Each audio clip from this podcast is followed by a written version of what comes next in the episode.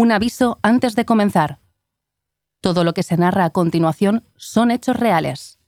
En algunos pasajes este podcast puede incluir relatos poco apropiados para oídos sensibles.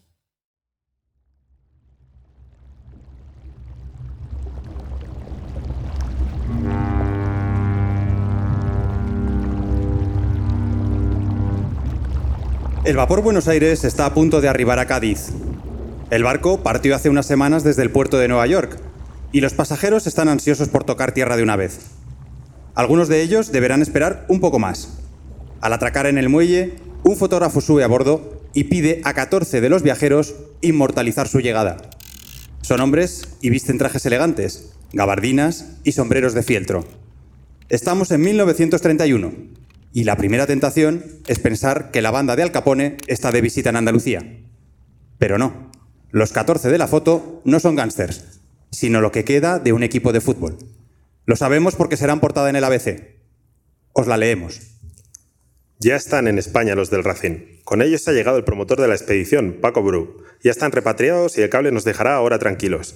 Las andanzas de los del Racing por tierras americanas han pasado a la historia.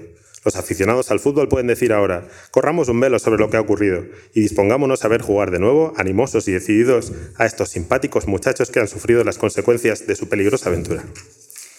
Efectivamente, este grupo de hombres con aspecto de mafiosos de la ley seca componen la plantilla del legendario Racing. ¿El de Santander? No, el Racing de Madrid. Y no pasa nada si nos suena, porque para eso está Brazalete Negro. Ya que estamos en la capital de España, podríamos habernos fijado en la película de detectives que se esconde tras el fichaje de Alfredo Di Stéfano, o el triste final de Lori Cunningham. O siendo el nuestro un podcast que va del lado oscuro del fútbol, pues podríamos haber hablado de los negocios de Jesús Gil o, o de la familia Ruiz Mateos. Sí, también. Pero qué mejor que dedicarle nuestro especial a uno de los equipos malditos de la capital. Una de esas escuadras que se han perdido en el tiempo, pero que ayudaron a construir una pasión que hoy perdura entre muchos madrileños. El periodista José Manuel Ruiz Blas, que hoy nos va a acompañar, ha rescatado del olvido al Racing de Madrid con su libro El último gol Apache. Si alguna vez tuvimos dudas de a qué tema consagrar este brazalete live, quedaron disipadas con el arranque de su primer capítulo. Los llamaron pieles rojas, y sin duda había algo de encarnizamiento apache en la manera en que jugaban al fútbol. Aquel equipo vivió poco pero intensamente, dejó un cadáver bonito, y de acuerdo a una efímera cualidad rockera, si alguien lo desenterrara, vería los arañazos que dejó en la tapa de su ataúd. Casi nada, ¿eh? Mucho antes de que unos indios acamparan en el Manzanares, mucho antes de que un rayo insolente provocara más de un incendio, incluso antes de que unos vikingos conquistaran Europa, hubo unos apaches que levantaron pasiones, repartieron estopa y llenaron las portadas de aventuras recambolescas. Desaparecieron, sí, pero a lo grande, con una gira por América tan ambiciosa como suicida. Bienvenidos y bienvenidas al Brazalete Live, dedicado a la orilla más salvaje del fútbol madrileño.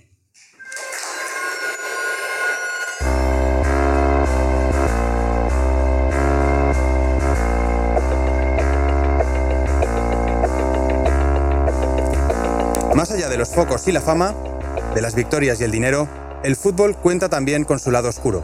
Relatos de perdedores en el campo y en la vida. Equipos malditos, jugadores desaparecidos, estadios trágicos. Ya es momento de que algunas de esas historias y sus protagonistas abandonen la penumbra del olvido.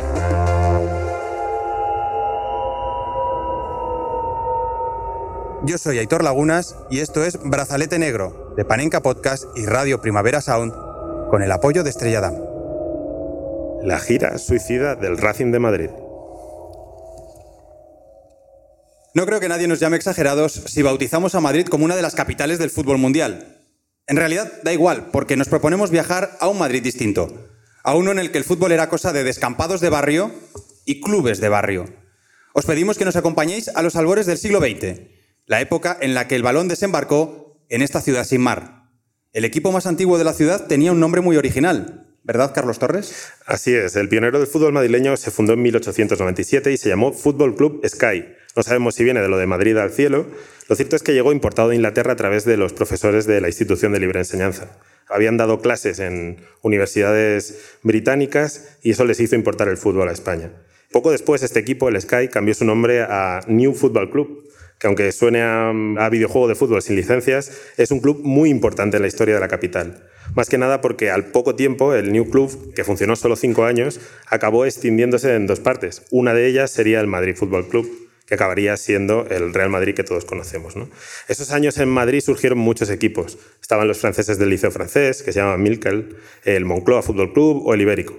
Otro de los grandes equipos que se fundó fue el Athletic, eh, una sucursal vasca de unos estudiantes de ingeniería de minas que fundaron en 1903 un equipo por nostalgia a su tierra, creemos. El tercer equipo potente de la época lo formaba un equipo de fanáticos del gimnasio.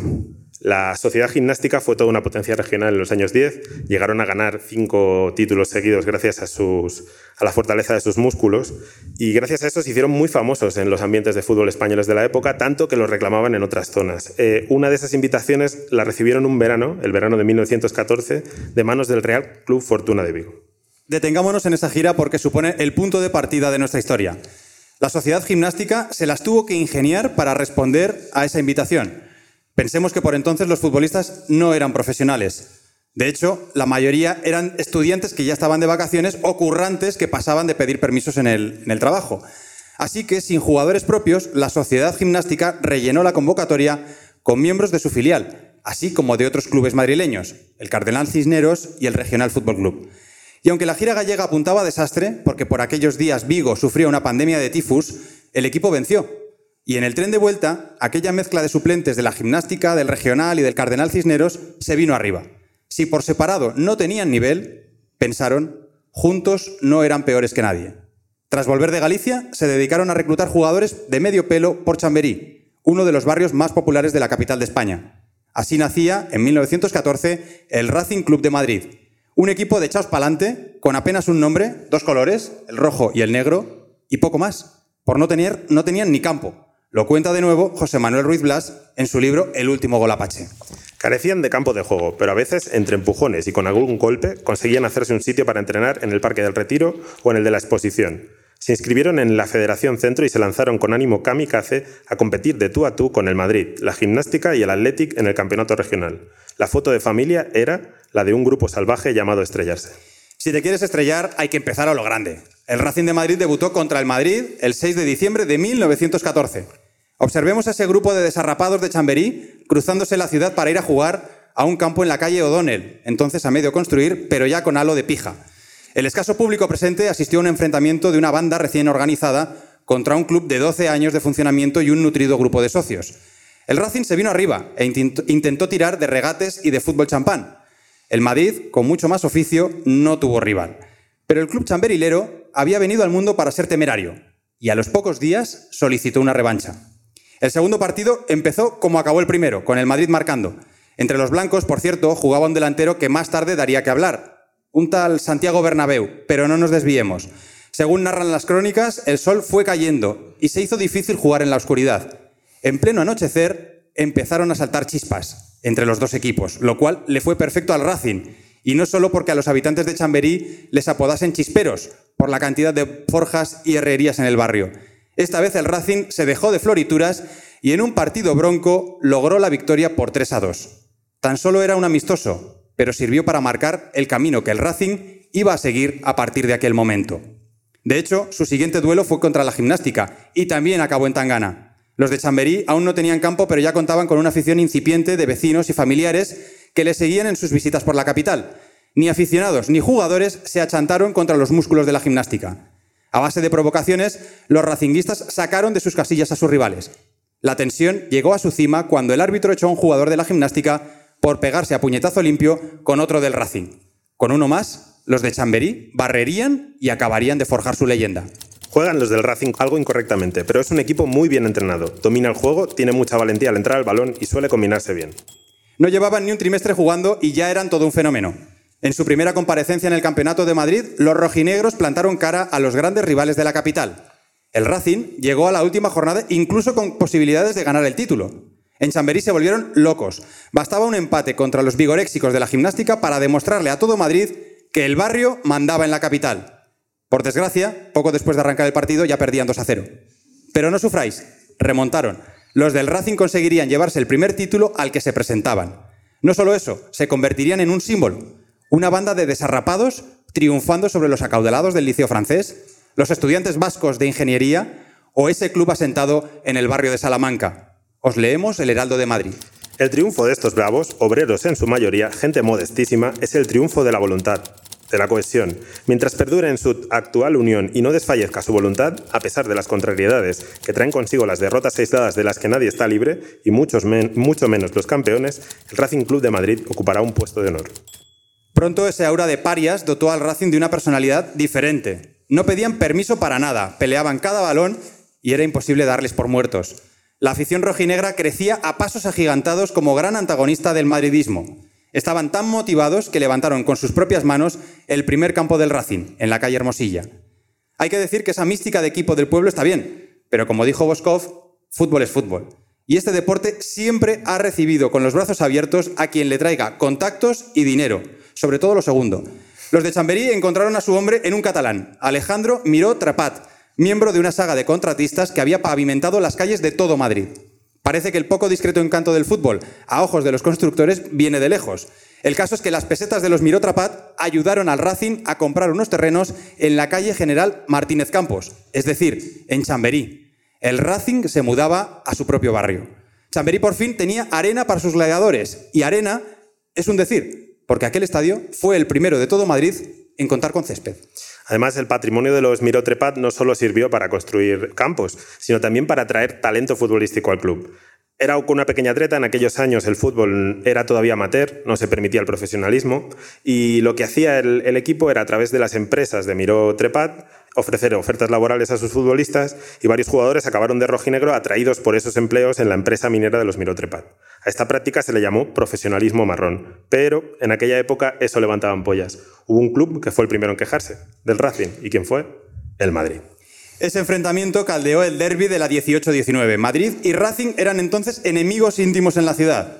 El partido se jugaba en Chamberí y los rojinegros atropellaron a los blancos 6 a 0 con la carrerilla de la goleada, esa temporada no hubo quien hiciera sombra al Racing en el campeonato regional. Los de Chamberí levantaron su segundo trofeo. El campo de Martínez Campos se iba quedando pequeño. En todo caso, tras los enfrentamientos de 1919, la prensa arreció sus ataques contra el profesionalismo marrón y consiguió que la federación acabase sancionando al Racing. Tres jugadores fueron sancionados tras demostrarse falsa su ocupación en la empresa de los Miró. Tenían contrato, pero nunca se habían presentado a su puesto de trabajo. Sin esos tres puntales, el Racing las pasaría canutas la siguiente temporada. Aún así, el destino les deparó ser juez del título. Racing y Madrid se enfrentaban en la última jornada. Ellos ya no podían ganar, el Racing, pero podía evitar que lo hicieran los merengues. Ya por entonces ganar al Madrid te podía salvar una temporada. El partido empezó bronco, pero pronto se adelantaron los blancos. Lo reconstruye de nuevo el magnífico libro de Ruiz Blas. Los rojinegros no se rindieron y empezaron a asediar la portería blanca como bulldóceres, hasta conseguir el empate a cuatro minutos del final. Con el tiempo cumplido se organizó una melé junto a la meta racinguista y en medio de la confusión el Madrid marcó otro gol muy polémico que le daba la victoria. Los rojinegros reclamaron que el gol se había metido con la mano y en fuera del juego. Pascual, su portero, agredió al árbitro. El público inflamado invadió el campo en señal de protesta. Tuvo que intervenir la pareja de guardias con casco y a caballo para despejar el campo en una carga de caballería en toda regla, con la que se restableció el orden. Sin embargo, el Racing se negó a reanudar el partido. La federación multó al Racing con 800 pesetas y sancionó sin jugar varios meses a diferentes jugadores. El peor parado fue el portero, al que se le prohibió vestirse de corto durante todo un año. El Racing anunció que se disolvía, pero no sufráis, que aún queda bastante episodio. Recapitulemos. Tras perder contra el Madrid y ser sancionados, el Racing amenazó con desaparecer, pero no lo cumplió. Eso sí, los miró Trepat abandonaron el club y llegaron nuevos aires a la presidencia. Pero para que engañarnos, los felices años 20 fueron de todo menos felices para el Racing. El Athletic les arrebató la rivalidad con el Madrid gracias, entre otras cosas, a que habían construido un moderno estadio que se llamó Metropolitano. El Racing quedó relegado al papel de segundón del que solo salió en la temporada 1929, año en el que Paco Bru, del que hablaremos en un rato porque es muy importante para nuestra historia, se puso al mando del equipo. Los rojinegros sorprendieron en la Copa, donde lograron clasificarse por primera vez para octavos de final. ¿Quién podía ser el rival? El Madrid que para entonces ya era el Real gracias a una concesión que les había hecho el rey Alfonso XIII. El partido, como no podía ser de otra forma, honró viejas rivalidades y fue una ensalada de patadas y agresiones por parte de las dos escuadras. Al final, los blancos se impusieron en el tumulto. Bueno, como veis, eh, este equipo, este club con fama de pendenciero y de cierto gusto por la, por la batalla, pues eh, eh, cada vez lo tenía más complicado, ¿no? Porque el profesionalismo había dejado de estar prohibido y al Racing cada vez le resultaba más difícil poder competir contra los dos gallos de la ciudad. Fue entonces cuando a la directiva se le metió una idea entre ceja y ceja. construir un nuevo estadio como había hecho el Madrid y el Athletic. Buscaron terrenos, no debieron de encontrar ninguno muy céntrico y acabaron gastando casi 3 millones de pesetas en levantar un campo para 20.000 espectadores. ¿Dónde? En el puente de Vallecas, que entonces era una localidad independiente al sur de Madrid. Como saben bien en Valencia, un nuevo estadio no tiene por qué solucionar todos los problemas, a veces los agrava. Y eso es lo que le pasó al enfante terrible del fútbol madrileño. El Racing se mudó de barrio, pero los racinguistas no le siguieron. Vallecas estaba demasiado lejos de Chamberí. Los incondicionales que se acercaban en metro hasta el partido todavía tenían que andar un kilómetro de barro y polvo, que era barro y lodo los días de lluvia, hasta el estadio. La afición empezó a distanciarse, y nunca mejor dicho. A menos público, menos ingresos, y a menos ingresos, menos jugadores potentes. Cuando la federación creó la tercera división, decidió que ese era el nivel del Racing. Arruinado en sus arcas y desplomado en la tabla, el Racing empezó a tener problemas serios para pagar los salarios. A los directivos solo se les ocurrió una solución, y atentos porque aquí viene el origen de nuestra epopeya macarra. El Racing despidió a la mayoría de los jugadores y movió contactos que tenía su entrenador, Paco Bru, para realizar una gira por Sudamérica. La idea era recorrer varios países jugando amistosos en busca de un buen puñado de pesetas que les permitiera regatear la desaparición. A ver, no es tan inusual. Ahora se llevan la copa a Arabia o a Qatar. De hecho, en aquellos años ya era muy común. Unas temporadas después, en plena guerra civil, el propio Barça viajaría a México en la conocida como Gira Salvadora. Pero para hacer esas aventuras transatlánticas, los clubes necesitaban permiso de las autoridades deportivas. El Racing lo solicitó, pero la federación se lo negó. Como sospecháis, aquello al Racing no le importó lo más mínimo y se dispuso a abrocharse su último salvavidas. Pero ojo, antes de seguir narrando la gira del Racing de Madrid, queremos que os fijéis en un personaje clave de esta aventura. Ya os lo hemos presentado brevemente. Se trata de su entrenador, Paco Bru, un hombre que lo fue todo en el fútbol español. Y cuando decimos que fue todo, es que lo fue todo, ¿verdad, Carlos? Pues sí, porque además del fútbol, eh, Paco Bru no solo fue futbolista del Barça, batió el récord de España en lanzamiento de disco. Paco Bru, tras retirarse, se hizo periodista deportivo. Cubriendo un Madrid-Barça de semifinales de Copa, no pudo resistir el gusanillo, dejó su crónica a medio escribir y bajó de la grada al campo para saltar con el equipo en el descanso. Paco Bru fue el primer entrenador de las Spanish Girls Club, el primer equipo femenino de España. Paco Bru también fue árbitro. En su primer partido llegó al vestuario, sacó un revólver Colt y lo dejó encima de la mesa mientras se vestía. Luego se lo metió en el bolsillo y saltó al campo. Según la leyenda, en mitad de una tangana lo sacó y dijo, podemos hacer dos cosas, o terminamos el partido otro día o mañana unos cuantos salimos en las necrológicas. Después de esto, igual lo mío no es tan épico, pero Paco Bru fue también el primer seleccionador español que logró la medalla de plata en las Olimpiadas de Amberes y gracias al ímpetu que puso su equipo, la prensa eh, bautizó a la selección como la Furia por primera vez. Paco Bru también entrenó al español y en una gira por América de los Periquitos decidió abandonar el equipo y quedarse a vivir en Cuba de lo cual deducimos que Paco Bru tonto no era. Paco Bru fue el seleccionador de Perú en el primer mundial de la historia. Rumanía los eliminó en primera ronda, pero Paco Bru aprovechó para hacer bastantes contactos entre la élite peruana que enseguida comprobaremos. Paco Bru regresó a España después del mundial. Fue entonces cuando se cruzó con el Racing.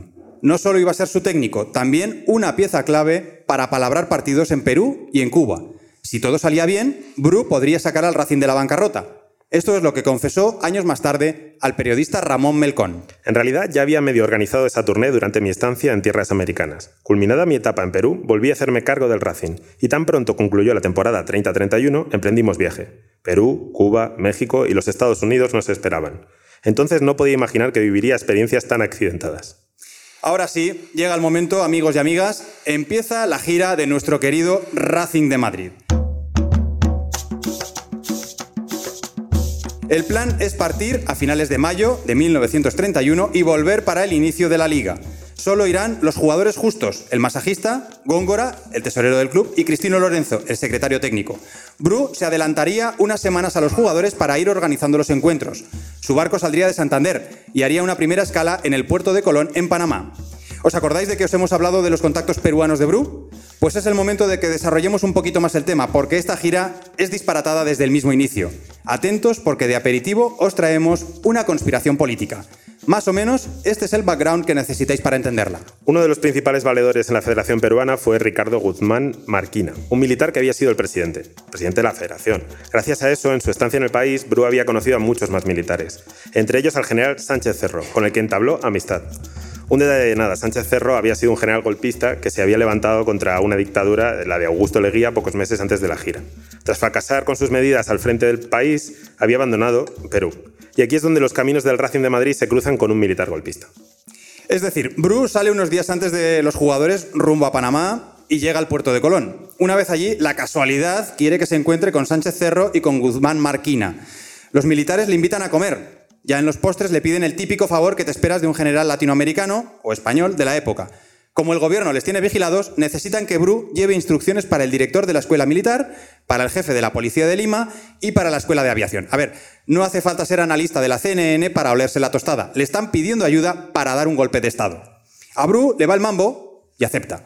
Cuando el barco vuelva a salir rumbo a Callao, él portará consigo las misivas de los golpistas. Solo en el último momento, cuando ya divisen tierra firme, a Bru le entrará el canguelo, normal, y se esconderá los papeles en los calcetines. Ahora bien, tras bajar a tierra, la policía registrará a conciencia su equipaje. Lo cuenta José Manuel Ruiz Blas. Visiblemente fastidiado, el policía le ordenó que se largara cuanto antes. Paco Bru obedeció con secreto alivio. Muchos años después describiría los escalofríos que sintió al dar por hecho que la conspiración en la que andaba metido había sido descubierta. Las cartas, por cierto, llegarán a su destino y la conspiración triunfará. Gracias al entrenador del Racing, Sánchez Cerro podrá entrar en Perú y presentarse a las elecciones tal y como deseaba. Céntrate, Bru, que ibas a salvar a un club y de momento solo has conseguido que regrese a Perú un salvapatrias. En fin, hasta el momento os hemos hablado mucho del entrenador, pero nada de los jugadores. Bru había hecho malabares para juntar a unos cuantos incondicionales del Racing y otros tantos jornaleros del balón pescados entre Español, Madrid, Elche o Cartagena. Entre tanta comparsa destaca un jugador por encima de todos, Franz Platko, el guardameta húngaro del Barça que en su declive deportivo había aceptado la oferta del Racing para viajar a Latinoamérica y sacarse unos cuartos era una de las mejores bazas de la que disponía aquel heterogéneo grupo de jugadores que se embarcó con rumbo a Perú mientras quedaba atrás en España la recién proclamada Segunda República. ¿Os suena que 1931 no fue un buen año para la monarquía, verdad? Bueno, pues el trayecto a bordo del Reina del Pacífico tampoco fue muy plácido. Tres futbolistas apenas se alejaron del retrete. Cuando Paco Bru y sus muchachos se reencuentren en Perú, el entrenador conocerá que su mejor delantero, Félix Pérez, se ha pasado todo el viaje vomitando sangre. A Pérez le apodan el fino. No sabemos si por su aspecto físico o porque jamás había cometido una falta, decían. Eso no gusta en el Racing, pero claro, es que Félix en realidad es merengue. Socio del Madrid desde niño, ha desarrollado su carrera con los blancos. Le escuchamos gracias a la serie Históricos del Balompié, grabada por el Nodo en 1969. Debido a que la afición crecía por momentos, la construcción de campos grandes, el Madrid y otros clubes, pero sobre todo el Madrid, hizo algunos fichajes sensacionales. Bueno, unos eh, fichajes sensacionales por parte del Madrid, pero para el Racing todo eran problemas. Y, y, para él también, sobre todo porque él intentó que los futbolistas del Madrid se sindicaran. Fracasó y además le bajaron el sueldo a la mitad, así que abandonó el Madrid y se pasó al Racing. Era un gran fichaje para la gira, pero sus manchas rojas en el pañuelo auguraban un futuro muy negro para los próximos partidos. A pesar de todo, Bru sigue optimista. El dinero está esperándoles en América y no pueden venirse abajo con el primer contratiempo. Un día después juegan el primer partido. Racing de Madrid, Atlético Chalaco, vigente campeón de Perú. Entre las bajas y el cansancio del barco, los rojinegros solo aguantan media parte. Los madrileños caen 3 a 2. Bru da descanso de una semana a sus muchachos para que se aclimaten y apalabra otro partido con Alianza de Lima, el equipo de moda.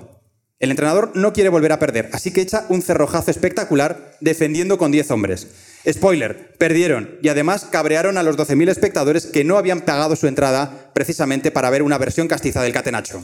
El cabreo hizo que la afición la tomara con su equipo. La polémica fue tan grande que la Alianza de Lima se negó a jugar la revancha que ya tenían pactada. ¿Qué pasa? Que sin revancha perdieron también la taquilla. Primer contratiempo económico para el Racing de Madrid. Sería la primera de las muchas veces en las que el Racing perdería una oportunidad de hacer caja. Para cuadrar algo las cuentas, Bru movió sus contactos e improvisaron un partido contra un club con uno de los mejores nombres que oiréis hoy, el Frigorífico Nacional del Callao. Por desgracia, el Racing programó el partido para el Día Nacional de Perú y por lo que sea los peruanos decidieron que no era muy buena idea ir a celebrar eh, su Día Nacional yendo a ver unos futbolistas españoles. La economía del Racing se queda tiritando tras toparse con el frigorífico. Perú está siendo una ruina, así que los de Chamberí hacen las maletas y saltan a Cuba. No irán todos. Félix, al que ya conocemos de haber pasado el viaje vomitando sangre, será diagnosticado con la tisis y ha de recuperarse en Perú. Junto a él se queda el masajista. Serán las dos primeras bajas de la expedición.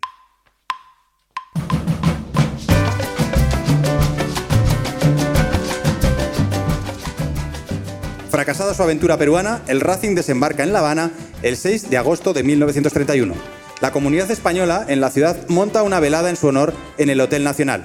Lo cuenta el último gol Apache.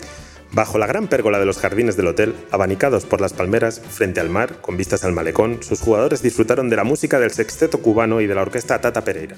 Se retiraron pronto, puesto que al día siguiente tenían que enfrentarse al Juventud Asturiana. Fue una velada dulce, aunque captaron cierta ansiedad flotando en el ambiente. De vuelta a su hotel, comentaron los extraños rumores que habían oído acerca de una revolución. Sí, amigos, si el Racing había empezado su gira participando sin saberlo en una conspiración en su primera parada, ahora será testigo de una revolución. Pero no nos adelantemos, el primer partido contra los asturianos, los asturianos de Cuba, logra jugarse con las gradas medio vacías. Por si fuera poco, Platko, su gran estrella, está lesionado. El partido coincide con una huelga de conductores de tranvía y sin transporte público resulta difícil llegar al campo. Además de echar por tierra la recaudación, la huelga también servirá de pistoletazo de la sublevación. Ese mismo día comienzan los disturbios por toda la ciudad. Los cubanos se levantan contra el general Machado, un líder que en la guerra de independencia había hecho fortuna, pero ahora todos llaman el Mussolini tropical. Los atentados y las barricadas contra su régimen toman todas las esquinas. Solo un día después de que el Racing debute en Cuba, se decreta el estado de guerra en toda la capital. El coronel Mendieta y el expresidente Menocal acaban de desembarcar en el oeste de La Habana. Esta vez parece que Bru no ha tenido nada que ver. Los directivos del Racing en España se tiran de los pelos. La gira debía salvar al club, pero de momento solo les está costando pasta. Poco pueden hacer los futbolistas. Tendrán que pasar una semana recluidos para evitar los tiroteos. En cuanto la rebelión se sofoque, Góngora y Bru arreglarán un partido contra Liberia, otro conjunto de la colonia española. Aún habrá menos gente que en el primer partido. ¿El motivo? El gobierno ha contratado a esquiroles para que los tranvías de la ciudad funcionen por fin, pero los habaneros se solidarizan con los ferroviarios en huelga y se niegan a usar el servicio. El Racing caerá 3 a 0 y no recauda ni un real. Aún disputará un partido más para hacer algo de caja. Para hacer caja y las maletas. A pesar de todo, Paco Bru anima a su tropa. Lo narra José Manuel Ruiz Blas. En La Habana, los racinguistas habían ganado 500 míseros dólares, así que abordaron el vapor alemán Karlsruhe con destino a Veracruz, en México. Un promotor les había contratado para jugar siete partidos. Bru los tranquilizó. En México las cosas empezarían a ir bien. Sí. Os pregunto, distinguida audiencia, ¿alguien cree que al Racing le va a ir mejor en México? Bueno, como creo que ya intuís la respuesta, vamos a recrearnos en ella. Todo empieza nada más desembarcar en México. Góngora, el tesorero, comprueba que no está llegando el dinero que la directiva debía enviar desde España para seguir adelante con la gira. La expedición empieza a mandar telegramas a Madrid, pero les hacen un ghosting de manual. Nadie contesta sus cables. Góngora alude a unos asuntos personales para viajar a España y de paso enterarse de qué diablos ocurre. Al ver que el tesorero abandona la expedición, los propios jugadores deciden vender los derechos de taquilla. Consiguen un adelanto de 3.500 dólares para alargar un mes más su particular road movie. Su primer partido en México lo juegan contra el hoy todopoderoso Club América. Los rojinegros ganan y ven en esa victoria un revulsivo. Contra las Asturias empatan, pero juegan bien y concitan a bastante público en la grada. Mientras llegan noticias de España, al Racing le da tiempo de apalabrar un encuentro contra el Atalante, un, conjunto con fama de enfant terrible adorado por las clases populares de la Ciudad de México. Los potros, como se les conoce, tienen la misma fama de marrulleros que los chisperos del Racing. Con lo que no cuentan los mexicanos es que Paco Bru siempre tiene un as en la manga. Harto de perder jugadores por lesión, trama un fichaje de última hora. Se trata de Gaspar Rubio, un internacional español que había dejado tirado al Racing de Madrid sin previo aviso cuando el club lo multó varias veces por apatía. El jugador se fugó de España, en barco, y llegó a México donde se convirtió en figura del Club España. Rubio era todo un ídolo en la ciudad, pero cuando sus aventuras llegaron a Madrid, el equipo blanco le denunció ante la FIFA. A estas alturas a Bru ya le da igual todo, y prefigurando lo que hará Mediaset con sus programas, le parece que incorporar a una leyenda en rebeldía hasta puede subir la taquilla. Para sorpresa de todos, Rubio acepta alinearse contra el Atlante. Aquello no será un partido de fútbol, será una reyerta de bandas. Así aparece en el último gol Apache. La colisión de canallas de uno y otro bando hizo saltar chispas durante el partido. En el campo había talento y bronca a partes iguales, y nadie se acobardó cuando el festival de patadas y brutalidades desembocó en un festival de puñetazos. En medio de la reyerta surgió la figura de Gaspar Rubio, que marcó tres goles magníficos. Aquella derrota por 2 a 4 inflamó una grada llena de gente con ropas de trabajo, sandalias y sombreros de palma. Los aficionados atlantistas saltaron al campo con intención de apedrear a los rojinegros. Tuvo que intervenir la policía, que escoltó a los racinguistas hasta los coches para evitar que los lapidaran. La expectación y el riesgo tampoco son tan malos si traen a más gente a las gradas. Con lo que no cuentan los muchachos del Racing es con pelear en dos países a la vez. Deportivamente juegan en México, pero institucionalmente el club está a punto de desaparecer en España. ¿Os acordáis de Félix Pérez, aquel delantero sindicalista que se quedó medio muerto en Perú? Pues ha superado la tisis, ha vuelto a España y, oh sorpresa, ha denunciado al Racing por no pagarle su convalecencia. El club se está cayendo a pedazos. Parece un boxeador sonado que no sabe que ya está cao. De haberlo sabido, quizá los tres jugadores que han recibido una oferta del Real España de México se habrían quedado allí. Ilusos, se niegan porque no quieren renunciar a su dinero si la gira remonta el vuelo. Venga, os lo vuelvo a preguntar. ¿Alguien cree que esta turnea acabará bien? Pues atentos, que viene una película de Tarantino. Racing y Atlante, los dos equipos pendencieros, deciden volver a citarse en un terreno de juego. Los potros quieren vengar su derrota. Ya en la primera parte, Irles, por parte del Racing, se agarra a puñetazos con el trompo carreño. El árbitro los expulsa a ambos. Aquello sirve de pistoletazo casi literal de salida. Las patadas voladoras empiezan a llover en cada jugada. La actitud de los españoles resulta cobarde a ojos mexicanos. A partir de ese momento, mientras la grada jalea venganza, golpes e improperios acompañan cada toque del Racing. El Atlante gana 3 a 0, cuando tres jugadores madrileños se retiran lesionados.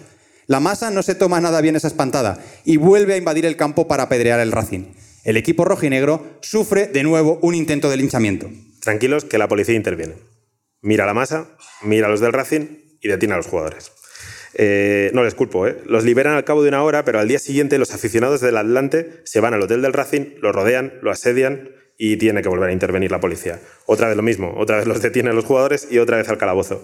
Esta vez, sin embargo, les piden 11.000 pesos por barba si los quieren liberar. Los del Racing, que ya han perdido dinero en Cuba, en Perú, en todos lados por los que han pasado, pues no lo tienen. Paco Bru empieza a mover contactos y encuentra a un abogado que les consigue negociar pues, una multa más baja. Ese día la pagan, salen. Por cierto, llaman al embajador y el embajador, bueno, oye, os habéis metido vosotros en estos líos, vosotros saldréis. Y Paco Bru es el que tiene que mediar para conseguir su propia, su propia solución. Cuando al final Bru mueve contactos, consigue su mediación, como os decía, y la multa queda reducida, pero la caja del Racing vuelve a tener que resentirse. La etapa mexicana está a punto de terminar. Bru reúne a sus futbolistas y le habla de una oferta de última hora para jugar en Nueva York. Hay dos poderosas razones para que los jugadores acepten. Uno, quieren el dinero que les han prometido. Y dos, y principal, no desean volver a poner un pie en un estadio mexicano. Esa misma noche partirán rumbo a la Gran Manzana.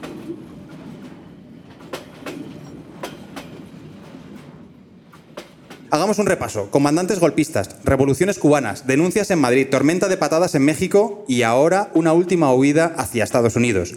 Rubio, por cierto, que todavía tiene pleitos con la FIFA por negarse a jugar con el Madrid, no tiene problemas en subirse a ese vagón de forajidos rumbo a la Gran Manzana. Y si decimos vagón, no es casual. Los del Racing viajan esta vez en tren, recorriendo de punta a punta un país sumido en la Gran Depresión.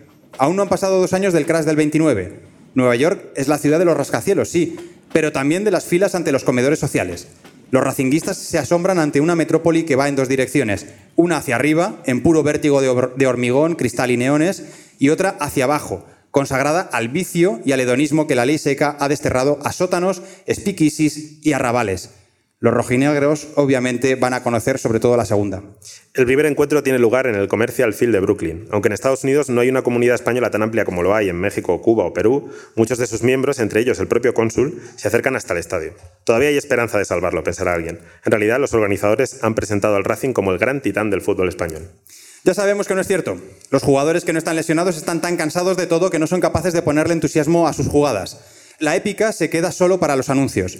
Aquella tarde en Brooklyn, los del Racing debutarán cayendo por 3 a 1 contra una selección neoyorquina. Pero no todo es sopor. También hay una invasión de campo. Los inmigrantes españoles saltan desde las gradas tras una discutible decisión del árbitro.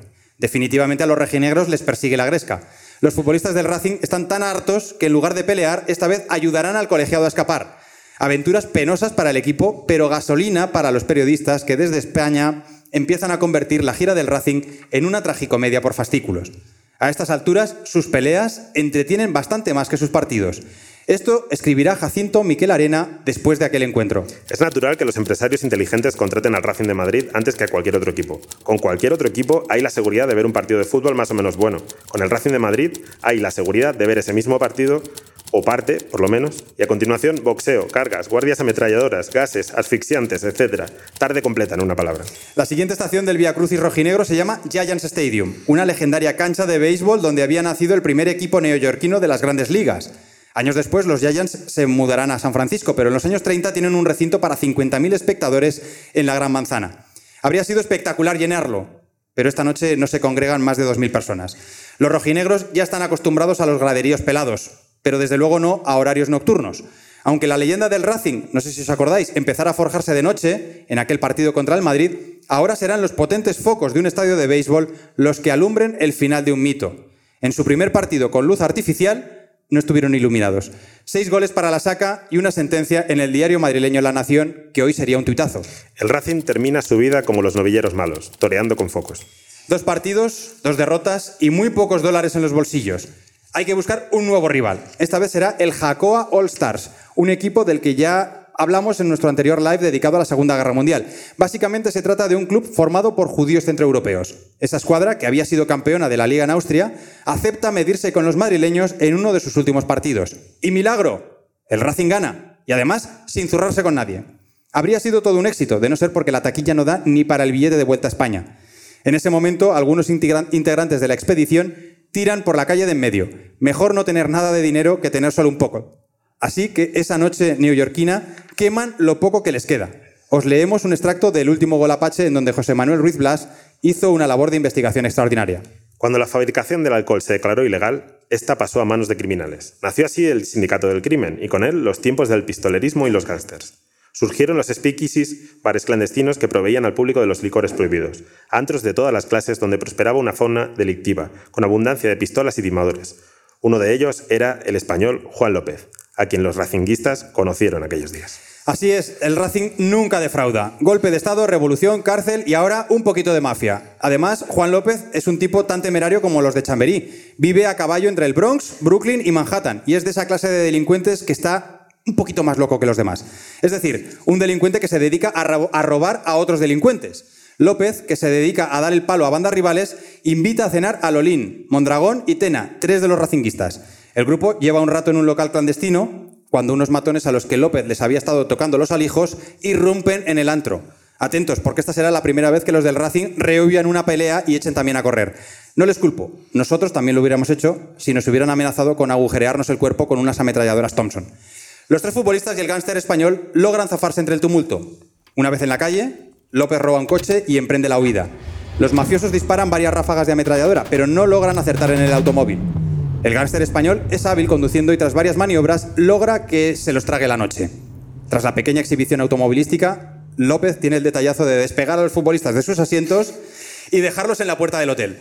Nunca olvidarán aquella noche. Para sorpresa de nadie, poco tiempo después, el mafioso López también aquí morirá acribillado en un tiroteo en Nueva York. A estas alturas, los futbolistas del Racing ya solo quieren llamar a mamá e irse a casa. ¿no? Eh, los rojinegros necesitan un par de partidos más porque no tienen dinero y no tienen ni siquiera para pagar el billete para subirse al primer barco de vuelta a España. Quizá esa idea les anima porque en Queens vencen con solvencia al campeón estatal de Nueva York. No sacan mucho dinero. Sin embargo, Gaspar Rubio, el rey del astrágalo, que es un hueso que él decía siempre que le dolía y que mucha gente pensaba que ni siquiera existía, sí que existe, pero bueno, era, era bastante quejica, era del Madrid. Sin embargo, eh, como os decía, Gaspar Rubio, el rey del astrágalo, esta vez sí se lesiona de gravedad. El Racing es solo un ejército desquiciado ya y apaleado que se mueve de un lado a otro esperando la estocada final. Llegará pronto. Eh, el promotor de la gira estadounidense les anuncia que no piensa pagarles ninguno de sus partidos en Nueva York. Ni siquiera han cubierto los costes del hotel. Los rojinegros no tienen con quién contar y en España todos son mofas. Algún futbolista pide dinero a su familia y regresa sin esperar a los demás. Por su parte, Paco Bru trata de buscar algún partido más con el que hacer caja. Paco Bru siempre está buscando el siguiente partido.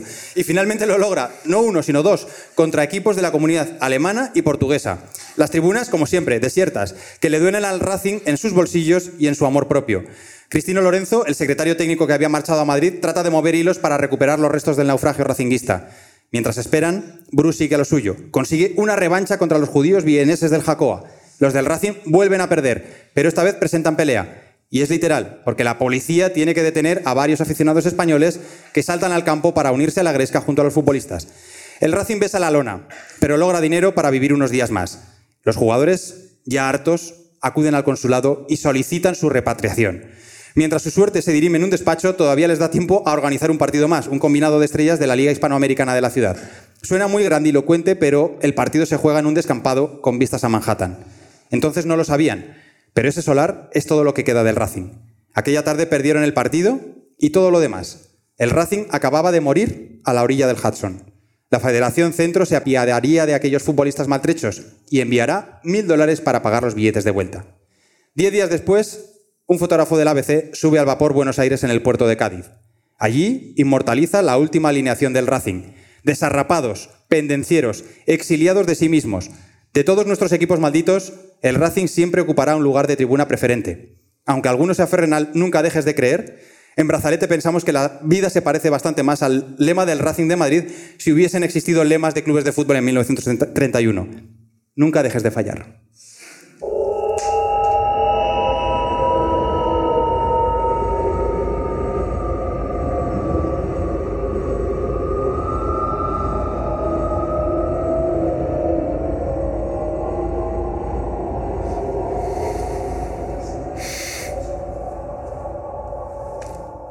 Seguimos aquí y ahora es cuando pedimos que se incorpore a la mesa a José Manuel Ruiz Blas, que es quien ha investigado y ha encontrado todos los detalles de esta peripecia José Manuel, ¿cómo estás? Espero eh, haber sido, esperamos haber sido fieles al espíritu del último Golapache. Todo un serial de época, con, unas voces preciosísimas, de radio, radio de los 30. Desde, ¿En qué momento se te cruza la aventura del Racing de Madrid y, despierta en ti esa chispa ¿no? de, querer saber más? Un poco por casualidad. Mm, soy curioso, eh, conocía solo la existencia del Racing de Madrid y un vínculo del que hablaban los mayores, ¿no? estas tradiciones orales que, se, que, pasan de unos a otros sobre, sobre el vínculo de sus aficionados con el Atleti. Empiezas a, a curiosear, a tirar del hilo y vas descubriendo todo esto que, que, habéis estado narrando, ¿no? una historia fascinante que, que merecía un libro. La verdad es que yo creo que el vínculo con el Atleti es el verdadero partido a partido aquí. ¿eh? Aquí nunca se sabe si habrá otro. Eh, sí, bueno, eh, el Atleti quizá debería, debería vestir alguna vez las rayas rojas y negras del, del, Racing de Madrid. Hay una simbiosis, yo creo que cuando, cuando el Racing se extingue y sus aficionados abrazan la, la causa colchonera, se produce ahí ese traspaso también de ese carácter aguerrido y a veces de esa, de esa mala suerte. De todos los personajes que hemos ido relatando, aunque hemos pasado bastante por encima por muchos de ellos, porque lógicamente no nos daba tiempo, pero sí que hay uno que claramente llama mucho la atención, ¿no? que es Paco Bru, conseguidor, entrenador, eh, jugador, árbitro de todo. Eh, sí, Paco Bru merece un libro, merece un libro en sí mismo. Eh, lo fue todo es una figura fascinante y, el factotum de, de, esta gira demencial. Luego tendría también una trayectoria por Racing de Madrid muy interesante que hay que descubrir, invito, invito a los oyentes a hacerlo. Pero, pero sí es una, es una figura, no sé, es como de Far West, es algo, no sé. Oye, y, y, hemos dejado la narración en el momento en el que esta gente llega al puerto de Cádiz, exhaustos. ¿Qué recorrido le quedaba al Racing de Madrid? Pues el, Racing de Madrid ya había desaparecido los despachos por su incapacidad de afrontar los, los, pagos que tenía que hacer, de nóminas a los constructores. Mm, se mantiene con vida deportiva, hay intentos de, reanimarlo, de, volverlo a, devolverlo a la vida, pero bueno, hay algunos, algunos intentos, pero no fracasarán definitivamente. El Racing, el Racing muere en Nueva York. Hay que decir que hemos hablado de que el Atleti es un claro heredero, pero no el único, porque el estadio donde hoy juega el Rayo no existiría, o al menos no estaría en el sitio en el que está, de no ser por el Racing, ¿no? Eh, claro, sí. Eh, en ese estadio fabuloso, probablemente el mejor de España, si no el, mejor de, en, aquel, en aquel momento, estando en tercera división, un estadio fastuoso, está exactamente, estaba exactamente donde hoy está el, actual estadio eh, del Rayo Vallecano. Puede también decirse que, hay una continuación, eh, si no sentimental, si histórica. Eh, el, Racing, de hecho, intentó eh, arraigarse en Vallecas. según se instaló allí, pues bueno, organizó un partido con, los toreros para, con, fines benéficos para socorrer a, a, las clases populares del barrio, porque bueno, entonces era un barrio, pues bueno, muy deprimido económicamente, pero no dio tiempo a que se a que se creara un vínculo sentimental. De hecho, ni la afición chamberilera fue hasta allí, ni atrajo lo suficiente a, los habitantes de Vallecas. Sí, se puede decir que realmente el, Racing en los últimos mm, dos, tres años de su existencia igual no, no tomó una decisión buena. O sea, de, todas las medidas que fue tomando siempre se fue equivocando un poco más que la anterior, ¿no?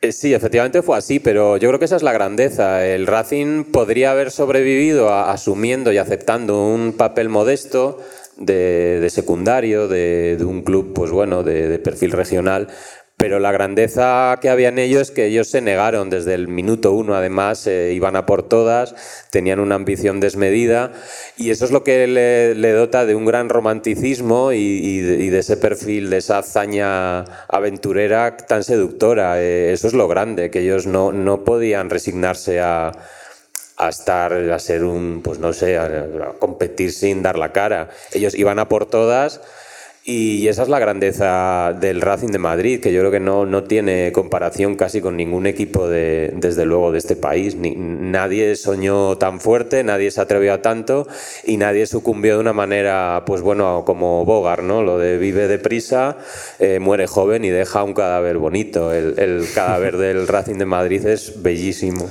De hecho, a mí el, me encanta el, el, un poco el lema que tienen de fundacional, ¿no?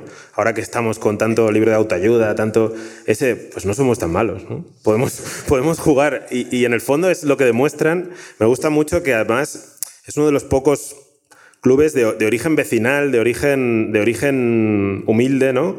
Estaban los del Liceo Francés, que, bueno, no lo he estudiado, pero no creo que en el año 20 el Liceo Francés estuviera lleno de, de hijos de estanqueros, ¿no? Eh, no estaban... los abuelos de Griezmann y Mbappé no creo que estuvieran ahí. Exacto. El, estaba el Athletic que era unos ingenieros de minas. No creo que unos estudiantes de Bilbao que se podían permitir vivir en Madrid y estudiar ingeniería fueran tampoco, pues, gente muy humilde, ¿no? Estaba el Madrid, que ya tenía bastantes socios en su momento, heredero un poco de, esa, de esos eh, profesores que habían ido a Inglaterra a, a, dar clases, que creo que tampoco serían de clase popular, ¿no? Y yo creo que eso hizo, lo cuentas en tu libro, que enseguida tuvieran mucha afición del barrio apegadas a ellos, ¿no? Y, y, y los vigoréxicos de la gimnástica, no nos olvidemos de ellos, con unos, unos de proteínas ya... Eh, unos ciclados de categoría. a mí los ciclados me gustan, es decir, parece un... Me mola, me mola. Sí, eh, cuando, cuando te zambulles en la prensa de la época te das cuenta que los equipos tenían un, un carácter que les impregnaba el barrio al que pertenecían. Eh, mencionabais el Madrid, que era el equipo del barrio de Salamanca. Estaba también el Español, que desapareció, que también fue, tuvo una breve rivalidad con el Madrid, que era del barrio de los Jerónimos. El Athletic, era, el de Madrid, era el equipo de los estudiantes vascos. El fútbol era entonces, como todos los deportes, pues una actividad, digamos, un poco elitista al principio. El deporte era una cosa pues de, gente bien, digamos, eh, un poco de clase alta. Todavía no se había, no es como hoy en día, que bueno, toda todo, digamos, el, fútbol ya es una cosa muy popular, ¿no? Se ve casi con un cierto desdén. Pero entonces no, el fútbol era algo insólito, inédito, una, una actividad urbana vanguardista y, en ese contexto irrumpe el Racing de Madrid con un carácter eh, inopinadamente muy popular y, muy de barrio. Lo son sus jugadores, que eran, pues eso, eh, bueno, pues los desechos de tienta, digámoslo así. Eh, me gusta, me gusta esto de los desechos de tienta Fútbol Club. Y, y con ese carácter impregna mucho tanto la grada hacia el equipo como el equipo a sus aficionados. Eso era totalmente novedoso en el fútbol de la época. Y dentro de esa espiral cada vez peor, cada vez más abajo mm, del Racing de Madrid durante esta gira que acabamos de narrar, también hay otra figura que me parece que va un poco a contramano porque se suma cuando todo el mundo está saliendo, cuando todo el mundo está dándose de baja, que es Gaspar Rubio, el rey del astrágalo. Eh, lo hemos mencionado así un poco por encima, el rey del astrágalo, porque hubo un momento en el que dejó de jugar porque decía que le, molestaba la pierna, que, le dolía, pero nadie le encontraba exactamente cuál era esa lesión. Claro, tampoco había las resonancias actuales ni todos los eh, servicios médicos, hasta que finalmente se, demostró que tenía el astrágalo roto, que era una parte de un hueso muy pequeñito, pero que lo tenía roto. Pero todo lo que rodea a Gaspar Rubio también, no sé si está al nivel de Paco Bru, pero cerca, ¿eh? Pues sí, yo creo que también merece, merecería un libro en sí mismo. Eh, Gaspar Rubio, pues probablemente muchos aficionados o la mayoría ignoren quién, fue, pero fue una figura descomunal del fútbol, una gran estrella, pero de dimensión internacional. Eh, se hablaba de él en todo el mundo, cobraba fortunas absolutas por jugar y se le reprochaba mucho su apatía, ¿no? un poco su indolencia que él atribuía a ese dolor de ese huesecito, el astrágalo, que le dio, que le dio su sobrenombre. y al que disculpaban tenía tal aura que, que, las aficionadas en las gradas le disculpaban porque, bueno, en pleno ataque de enamoramiento, de fascinación, pues decían, bueno, estará, estará así triste o melancólico. El astragalo lo tiene roto, pero lo demás no. Era, era, era una figura impresionante, un magnífico jugador. Y, lo gracioso es que, bueno, él lo fichó el Madrid, eh, se llevaba muy mal con los jugadores, con la prensa tenía ciertos rasgos de divismo y él no se le ocurre otra cosa que darse a la fuga. Se, larga directamente, teniendo contrato. Cuando se embarca camino a Cuba se dice que se le ha visto con, con una actriz de cine, se le atribuían miles de romances con, con chicas de, del teatro, de, del cabaret, con actrices incluso hasta con una novia formal que a través de, de compañeros suyos desmentía. Salta la sorpresa, ¿no? salta la sorpresa. Enseñaban fotos y bueno, era una figura muy atractiva, muy polémica y, y bueno, no, no se le ocurre otra cosa que, que, fichar, digamos, por el Racing de Madrid teniendo la, la, la, disputa que tenía con la FIFA y con el club al que pertenecía. Otra oportunidad del Racing de Madrid de tocar las narices a, al otro equipo grande de, de la capital. ¿Por qué me miráis a mí? Ah, no, no. Como defensor del otro equipo grande de la capital que, que, no, que no se fue al garete, ¿no? Quiero decir. Bueno, eh, a mí me gusta mucho este capítulo y sobre todo el libro porque mm, adelanta muchas cosas de las que o bien hemos hablado o, o hablaremos. Eh, la relación del fútbol español con México es mm, bueno, muy grande y hay muchas historias de brazalete negro en torno a ella, yo no conocía en profundidad la de Gaspar Rubio, eh, me, ha encantado y creo que hay muchas historias, como decíamos, tanto en el arranque de este Racing como en su muerte. Es un poco, eh, no quiero ser aquí como católico, pero se entregó un poco por los demás el club, ¿no? Marcó el camino a muchos, a muchos que, vin que vinieron después, ese divismo, ese, ese camorrismo, pero también esa forma de plantarse en los partidos, proponiendo revanchas, eh, generando un relato en torno al fútbol que creo que convirtió poco a poco el fútbol en el, en deporte de masas que conocemos hoy. Y, y muchas veces pensamos ese fútbol de los 20, de los 30, como una cosa muy, muy diferente a la de ahora, y a lo mejor es diferente en el juego, pero no era diferente en la pasión. Esa, esa es una de las paradojas eh, del Racing de Madrid. Era un equipo romántico, muy aventurero, muy, muy de barrio, pero también fue muy visionario. Eso de, de, de idear una gira ya se les ocurre en los años 10, cuando nadie se le había pasado por la cabeza ir a América ellos ya, ya tenían presente esa idea, incluso en los días felices de la prosperidad. Eh, esto del profesionalismo, luego todo el, se implantaría en el fútbol, construir un gran estadio, o sea, fueron absolutamente vanguardistas, acordes además a, una, a, unos años, los años 20, que fueron muy vanguardistas en lo social. Eh, empieza a llegar el jazz a Madrid, se abre el monumental, eh, el cine el Racing de Madrid encarna un poco ese, aura de modernidad. ¿Qué, ¿Qué, pasa? Que llegaron demasiado pronto a todo. Eh, si hubieran tenido a ese excelente presidente unos años más tarde, pues probablemente se habrían hecho con el cotarro del fútbol en Madrid. Entonces es el, tema está a veces en, saber llegar, no en llegar primero, sino en llegar en el momento justo. El Racing no llegó en el momento justo. Muy bien, pues con esta moraleja nos vamos a despedir. José Manuel, te agradecemos muchísimo que hayas compartido con nosotros esta cita aquí en el eh, Estación Podcast. Carlos, como siempre, mi partner in crime y en este caso eh, True Crime. Eh, en fin, esperamos que os hayáis quedado con lo mejor de la historia de, del Racing de Madrid, que los árbitros no se queden con la copla de que hubo alguien que llevaba pistolas a los partidos para poner paz. O que y, se queden, que se queden, que, se queden, que, sí. que, hay que seguir haciendo capítulos. Venga, y hasta aquí llega este episodio. Brazalete Negro es una producción de Panenka Podcast y Radio Primavera Sound con el apoyo de Estrella Damm. Este capítulo no habría sido posible sin el generoso testimonio del periodista José Manuel Ruiz Blas. Han colaborado André Ignat, David Camilleri, Nacho Medina, Carlos Torres en el guion, Matías Rossi y también eh, Andrea Ginés en las locuciones. Marta Salicru es la productora ejecutiva y yo soy Aitor Lagunas. Gracias por escucharnos y recordad, Bill Shankly no tenía razón. El fútbol a veces sí es cuestión de vida o muerte. Hasta el próximo capítulo.